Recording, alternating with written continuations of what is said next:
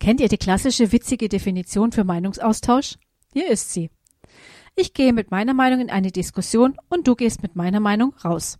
Oder anders ausgedrückt, ich, mich, meiner, mir, Gott segne doch uns vier. Mal ehrlich, könnt ihr richtig streiten? Ich meine nicht die Diskussionen, in denen einer laut wird, ausfällig oder verletzend argumentiert und hinterher jeder beleidigt davonzieht. Ich habe nie richtig streiten gelernt und bedauere das.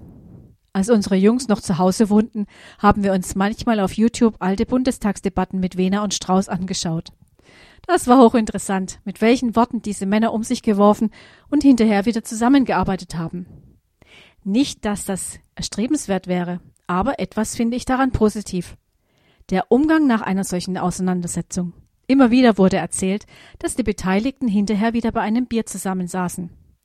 Also heißt für mich die Überschrift heute streiten und wie geht es hinterher weiter? Jede und jeder von uns hat da unterschiedliche Positionen. Ich fange mal mit meinem persönlichen Albtraum an.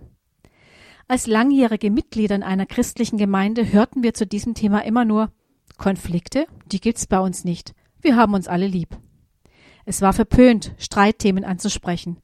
Die Folge davon war, dass manche der Konflikte im Geheimen ausgetragen wurden und oft unschöne Auswüchse entstanden, wie zum Beispiel bei folgendem Ehepaar.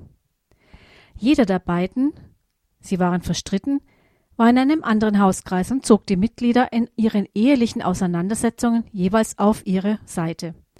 Eine Lösung war nie in Sicht.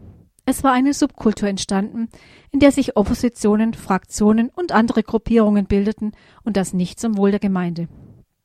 Ich frage mich, was so schwierig daran ist, sich mit der Meinung anderer auseinanderzusetzen.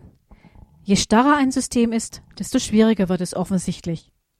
Regeln können nicht mehr hinterfragt werden und das ist ein Problem, denn wer von uns kann schon sagen, immer richtig zu liegen? In unserer Familie haben wir mit unseren Jungs immer ganz offen verschiedene Meinungen diskutiert. Noch heute sind sie es gewohnt, sich zu allem ihre eigene Meinung zu bilden und diese auch zu vertreten, egal wie wir als Eltern dazu stehen. Und das finde ich total klasse. Wie ist das aber in einer größeren Gruppe, zum Beispiel einer Kirche oder christlichen Gemeinde? Bis gleich nach einer kleinen musikalischen Pause.